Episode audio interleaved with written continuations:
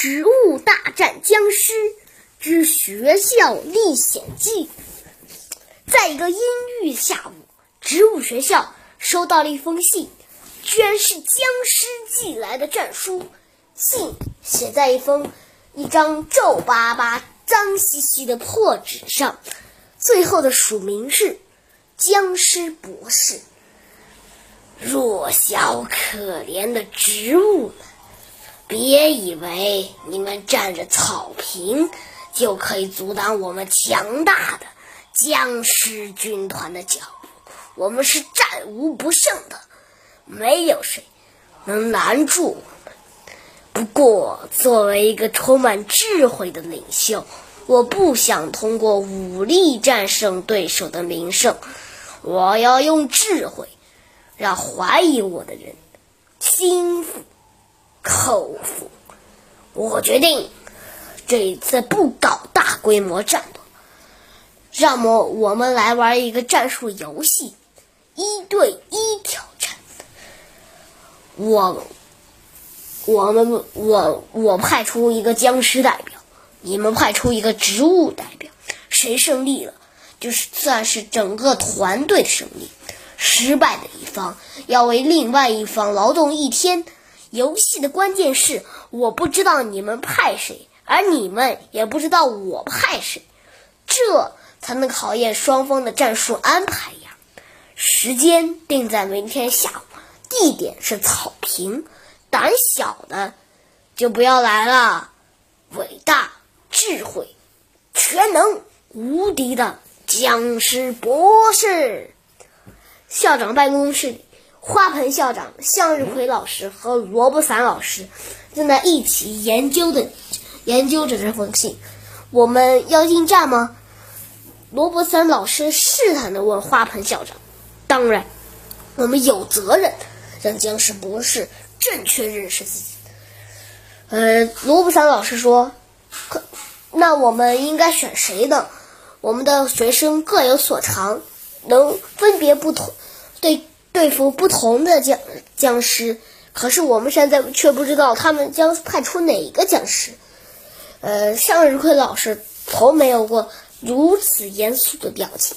不管他们派谁，我们都要一击制胜，一击制胜！樱桃炸弹和火爆辣椒，两个魏老师异口同声地说：“对，管他什么僵尸，一炸就完蛋了。”花盆校长有力着挥着拳头，向日葵老师又疑惑了：那他们两个中应该选谁呢？虽然都能炸，但各有不同。樱桃炸弹能炸一大片，火爆辣椒能炸一条线。这个需要我们再考虑一下。花盆校长陷入沉思。呃，消息很快传满学校，火火。樱桃炸弹和火爆辣椒都认为自己最合适，当然是选我，这还用问吗？樱桃炸弹把头抬得高高的，根本无视身旁的火爆辣椒，火爆辣椒气就不打一出来。笑话，怎么可能选一个笨蛋？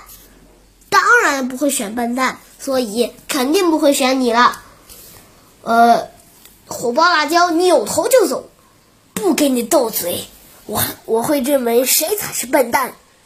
傍晚，呃，同学们正在在电视机前看电视。火爆辣椒抱着一个纸箱走了进来，对樱桃炸弹大喊道：“你敢把手伸进去吗？”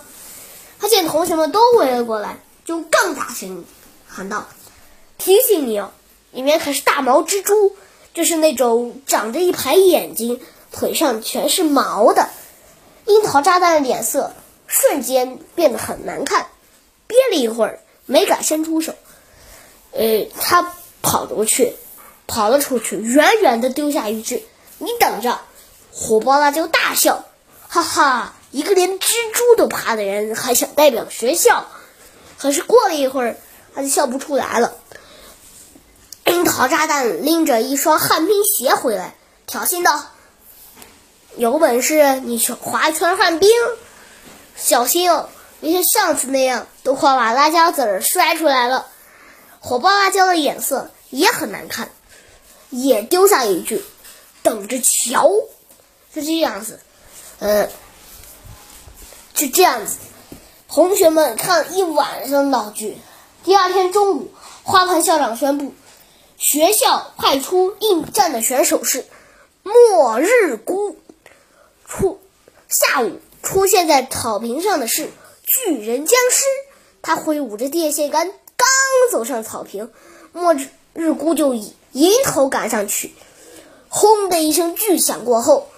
升起一朵蘑菇云，呃，巨人僵尸像黑炭一般倒在地上。花盆校长说：“我们最初没有选择末日菇，是因为它在爆炸之后会破坏草坪。但是我们有些同学，僵尸还没来，自己内部先打起来。要知道，此长补短，团结一致，才是我们植物战士战胜僵尸的基本保障。”好在明天僵尸博士会派手下来修复草坪。第二天，一小队光僵尸果然拿着铁锹和扫帚 来修复草坪。他们的动作古怪可笑，逗得同学们哈哈大笑。只有火樱桃炸弹和火爆辣椒，呃，相相互对视了一眼，把头扭到一边。这集故事就讲到这，小朋友们，我们下集再见。